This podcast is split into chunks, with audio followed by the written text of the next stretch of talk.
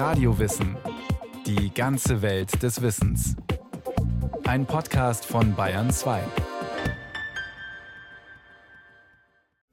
Por el camino va Malinche, paso de polvo y canela. Die international bekannte Sängerin Lila Downs mit mexikanisch-amerikanischen Wurzeln besingt sie in einem ihrer Lieder. Und in Mexiko ist sie jedem Kind, jedem Erwachsenen ein Begriff. Malinche, eine junge Aztekin, die vor etwa 500 Jahren im heutigen Mexiko lebte und zur Geschichte des mittelamerikanischen Landes gehört. Genauer gesagt zur Eroberungsgeschichte des Aztekenreiches. Über ihre Person wird bis heute leidenschaftlich und kontrovers debattiert. Die einen verehren sie als Urmutter der Mexikaner. Andere verurteilen sie als Verräterin ihres Volkes. Für manche ist sie die erste Kulturvermittlerin zwischen der indianischen und spanischen Kultur, für andere eine Überläuferin. Die einen bewundern sie als ungewöhnlich selbstbewusste Frau, andere sehen in ihr ein versklavtes, wehrloses Opfer.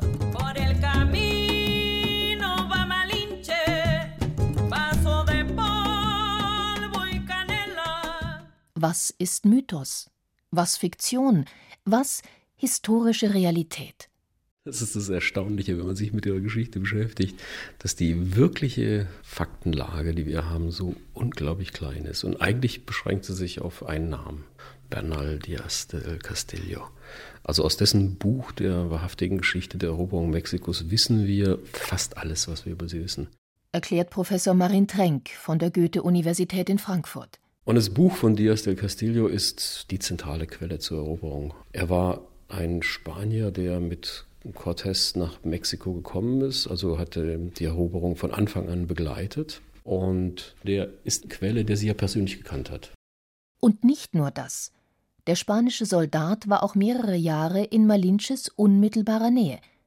In seinen Aufzeichnungen spricht er mit Sympathie und Bewunderung von ihr und nennt sie achtungsvoll Doña Marina.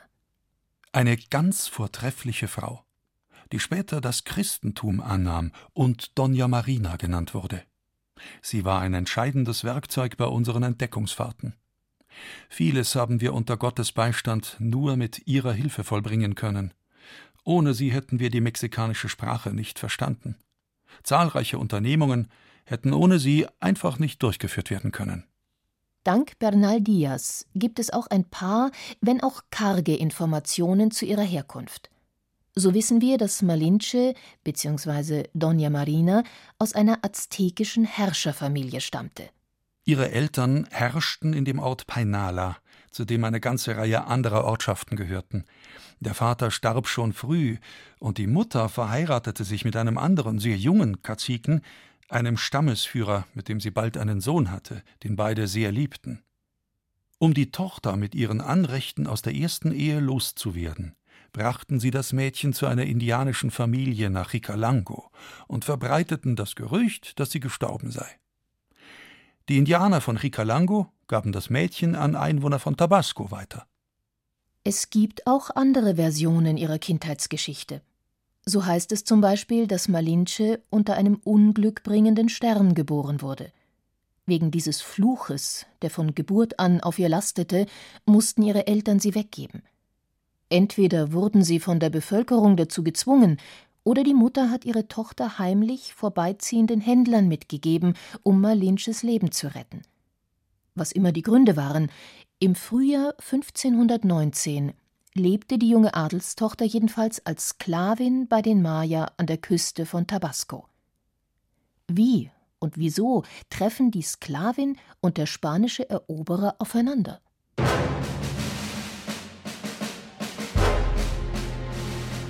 Frühjahr 1519. Kurz vor Ostern geraten Hernán Cortés und seine Leute bei ihrer Expedition entlang der mexikanischen Küste in eine erste kriegerische Auseinandersetzung mit Einheimischen. Es sind Maya. Obwohl die Maya in der Überzahl sind, haben sie mit ihren Pfeilen und Steinschleudern keine Chance gegen die Waffen der Spanier, gegen Kanonen und Gewehre, die Hernán Cortés geschickt einzusetzen weiß. Die Spanier siegen und erhalten von den unterlegenen Maya, wie es bei indianischen Völkern üblich ist, Friedensgeschenke.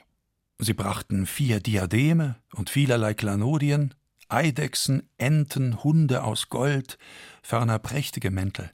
Aber das war alles nichts im Vergleich zu den zwanzig Weibspersonen, die sie uns verehrten. Schreibt Bernal Diaz in seinen Aufzeichnungen. Er berichtet weiter, dass die zwanzig jungen Indio-Frauen am nächsten Tag bei einer Messe getauft wurden und christliche Namen bekamen. Die hübscheste, gewandteste und aufgeweckteste erhielt den Namen Dona Marina. Nach einer anderen Übersetzung war die junge Aztekin hübsch, vorlaut, lärmend und unbefangen. Das wirft ein etwas anderes Licht auf ihre Person, ihren Charakter, aber würde zu den Ereignissen passen, meint Professor Marin Trenk. Also man muss sich jetzt die Situation vorstellen. Sie mit 19 anderen jungen Frauen wird Spaniern übergeben, von denen die indigene Bevölkerung zu dem Zeitpunkt die unsichersten Informationen hat. Man weiß nicht, mit wem man es da zu tun hat. Und sie brachten ja eine technologische Wunderwelt mit. Also das ging von den Gewehren und Kanonen bis hin zu ihren Pferden, mit denen sie also verschmolzen zu Kentauren.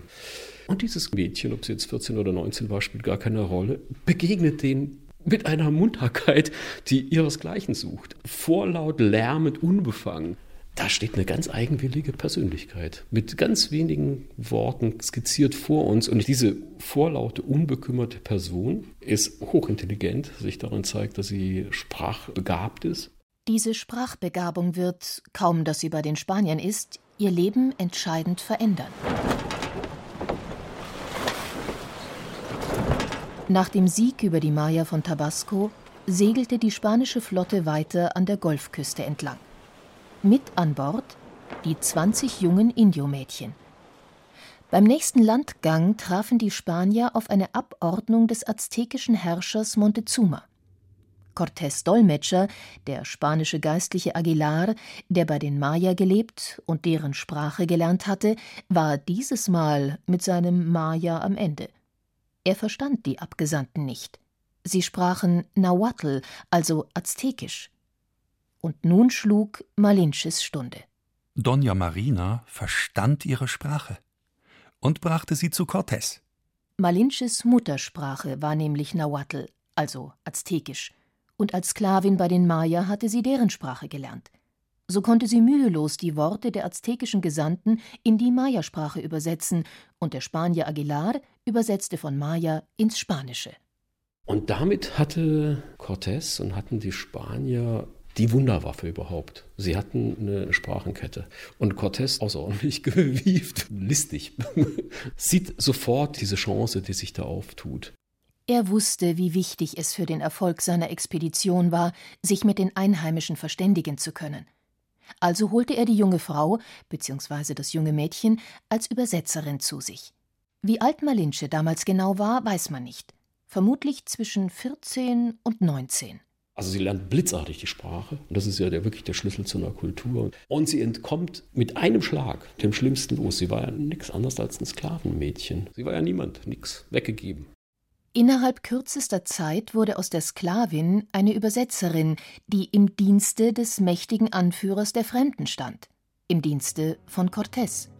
Da Marina wichtige Dienste als Dolmetscherin leistete, nahm Cortés sie überall hin mit. Marina hatte sehr großen Einfluss.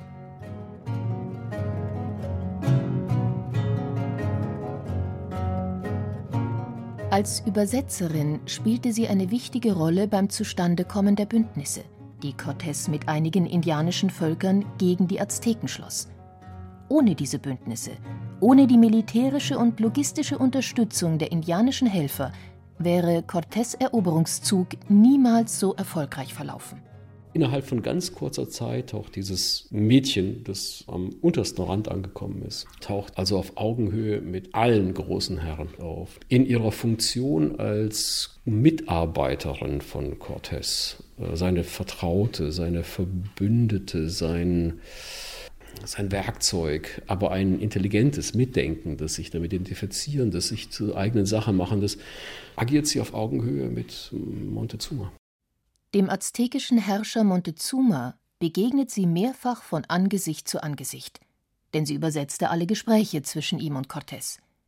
Was heute nicht besonders spektakulär klingt, war es vor 500 Jahren in der spanischen und insbesondere in der aztekischen Gesellschaft durchaus eine Frau in der Öffentlichkeit sprechen zu sehen und dann noch ein junges Mädchen, das war eine Revolution. Frauen hatten einige Möglichkeiten, aber sie waren in der indianischen Gesellschaft nicht dafür bestimmt, im öffentlichen Raum zu agieren. Aber eigentlich der häusliche Bereich, ihr Bereich. Ganz fraglos in dieser Kooperation mit Cortés ist sie zur einflussreichsten indigenen Figur geworden in Mexiko. Vom Sklavenmädchen. Also das ist eine, wirklich eine ungeheure Leistung.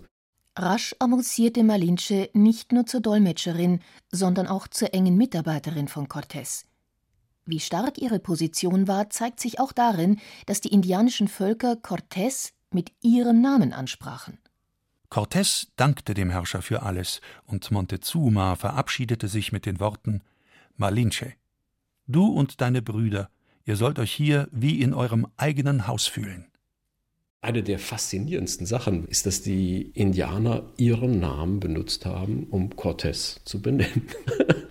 Erst taufen die Spanier sie und dann färbt aber ihr Name und ihr Renommee ab, dass sie ja eh dauernd mit Cortés auftaucht. Also die beiden sich eigentlich immer nur zusammen sehen lassen und dazu führt, dass die Indianer ihn, den Herrn Malinche, bezeichnen oder so, ist großartig. Sagt sehr viel. Und dann kam es, wie es vielleicht kommen musste. Zwischen dem spanischen Eroberer und seiner attraktiven Dolmetscherin entwickelte sich nicht nur eine enge und intensive Arbeitsbeziehung, sondern auch eine Liebesbeziehung.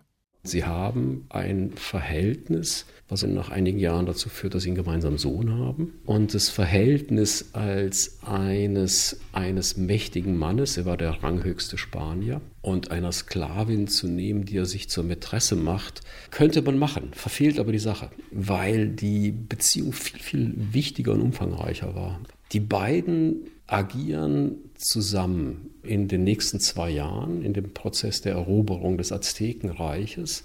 Welcher Art diese Beziehung war auf der intimen Ebene, darüber können wir noch spekulieren. Das weiß niemand. Also, dass sich junge Mädchen in mächtige, einflussreiche Männer verlieben, soll ja wirklich vorkommen. Auf der anderen Seite war sie ja für diesen absoluten Machtmenschen, der Cortés war, ein Gottesgeschenk.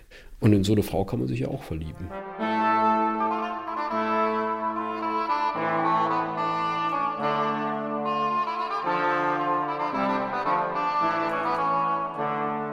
Ab jetzt war Malinche immer mit dabei, bei den Kämpfen und auch als die Spanier in der aztekischen Hauptstadt plötzlich unfreiwillig in einem Palast festsaßen.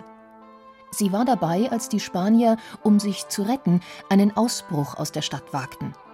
Und sie überlebte dieses gefährliche und verlustreiche Unternehmen, die sogenannte Noche Triste, die traurige Nacht, auch dank Cortés. Sie war so wichtig, dass Cortés angeordnet hatte, dass sie also begleitet wird. Und sie war mit unter der ersten Truppe, die evakuiert wurde. Bewacht von Spaniern und bewacht von alliierten indianischen Truppen. Auch als die Spanier und ihre indianischen Verbündeten ein Jahr später die aztekische Hauptstadt angriffen und nach zehn Kämpfen schließlich eroberten, war sie mit dabei und erlebte hautnah das Ende des mächtigen Aztekenreiches. Was sie dabei empfand, was in ihr, der Aztekin, vorging, ist nicht überliefert. Aber sie hatte sich ja, so Marin Trenk, für die Seite der Spanier entschieden. Es wäre für sie in bestimmten Phasen jederzeit möglich gewesen, wegzulaufen hätte die Seiten wechseln können. Also sie hält zu den Spaniern in Zeiten der Niederlage und wo der Ausgang ja alles andere als klar war. Sie hätte die Möglichkeiten gehabt, die Seite nochmal zu wechseln, aber sie macht es nicht. Und man hat wirklich das Gefühl, dass ihre Identifikation mit den Werten der Spanier, mit dem Christengott sehr unerschütterlich war.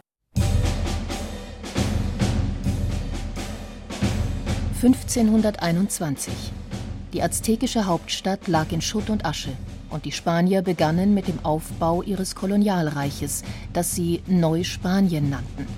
Cortés hatte alle Hände voll zu tun. Und Malinche? Sie wurde schwanger von Cortés. 1522 kam ihr gemeinsamer Sohn Martin zur Welt. Ob sie in dieser Zeit mit Cortés zusammenlebte, ist nicht sicher. Fakt ist, dass nach dem Sieg über das Aztekenreich die spanische Ehefrau von Cortés aus Kuba anreiste und bald darauf bei einem Treppensturz tödlich verunglückte. Es gab und gibt Gerüchte, dass es kein natürlicher Tod gewesen sei. 1524. Drei Jahre nach dem Fall des Aztekenreiches brach Cortés erneut zu einem Eroberungszug auf und Malinche begleitete ihn, übersetzte und verhandelte für ihn. Während dieses Feldzuges verheiratete Cortés sie mit einem seiner Leute, einem spanischen Edelmann. Für Cortés kam eine Ehe mit Malinche nicht in Frage. Aus politischen Gründen hatte er stattdessen die Heirat mit der Tochter eines einflussreichen spanischen Adeligen im Auge. Für Bernal Diaz scheint die Verheiratung keine große Bedeutung gehabt zu haben. Er erwähnt sie nur beiläufig.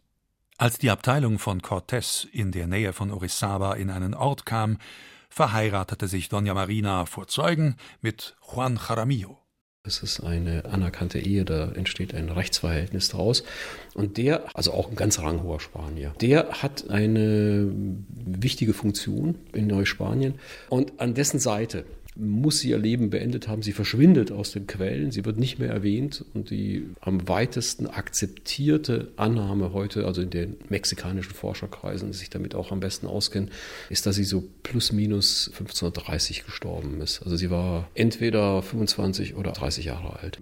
Also wenn sie länger gelebt hätte, dann wäre sie aktenkundig geworden, wäre sie irgendwo aufgetaucht. Das ist schon sehr wahrscheinlich. Gewiss ist, dass sie nach der Rückkehr vom Honduras-Feldzug noch eine Weile mit ihrem spanischen Ehemann in der mexikanischen Hauptstadt gelebt hat und mit ihm zwei Kinder hatte, eine Tochter und einen Sohn. Wie und wann sie gestorben ist, darum ranken sich, wie um ihre Kindheit, zahlreiche Legenden.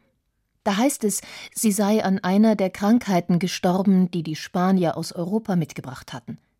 Oder sie wurde von ihrem eifersüchtigen Ehemann umgebracht ist in ein Kloster gegangen, nach Spanien ausgewandert oder eines natürlichen Todes gestorben.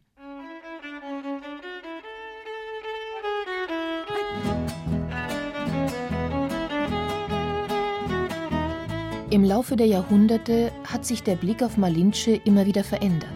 Wurde sie kurz nach der Eroberung meist als loyale Dolmetscherin an der Seite von Cortés dargestellt, so rückte später die Liebesbeziehung zwischen ihr und dem Eroberer meist romantisch verklärt, in den Mittelpunkt.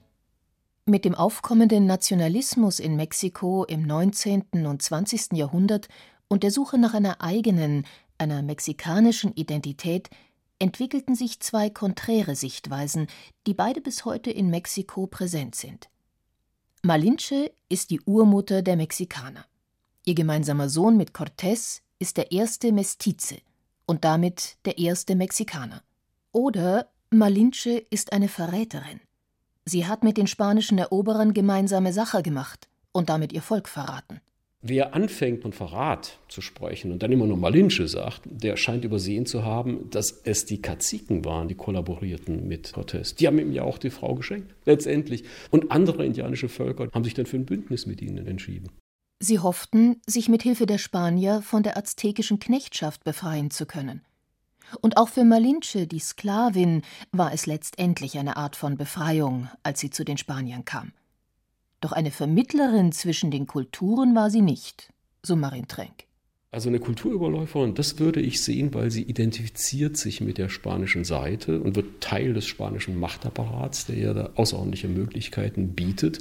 Und man hat manchmal das Gefühl, als ob sie tatsächlich so ein bisschen auf ihre eigene Herkunftskultur heruntergeschaut hätte, also die als minderwertiger gehalten hätte als die neue. Der Christengott, den sie auch propagieren muss, ist überlegen den religiösen Vorstellungen der Azteken.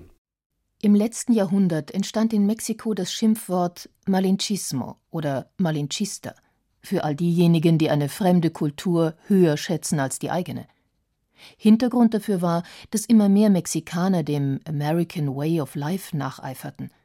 Eine Tatsache, die man jedoch auch in vielen anderen Ländern findet.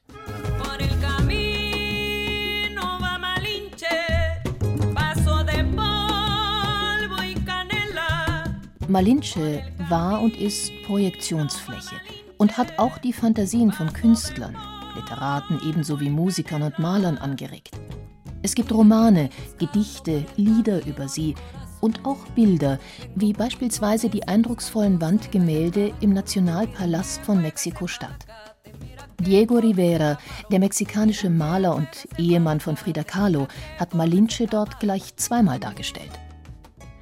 Einmal steht sie als attraktive Indio-Frau mit auffallend rot geschminkten Lippen und langen, dunklen Haaren auf einem aztekischen Markt, hebt Kess ihr bunt besticktes Kleid, zeigt Bein.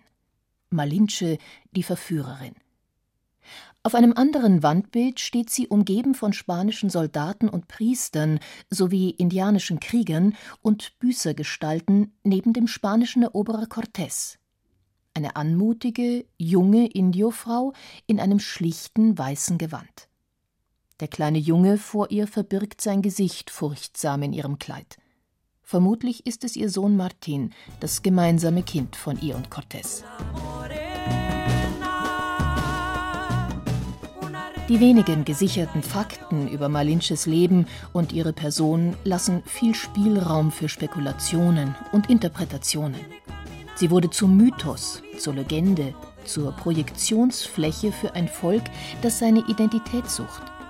Je nach Bedarf ist sie Verräterin, Urmutter der Mexikaner, Geliebte von Cortés, kulturelle Überläuferin. Bis heute polarisiert diese rätselhafte Frauengestalt Unbewegt lässt sie niemanden.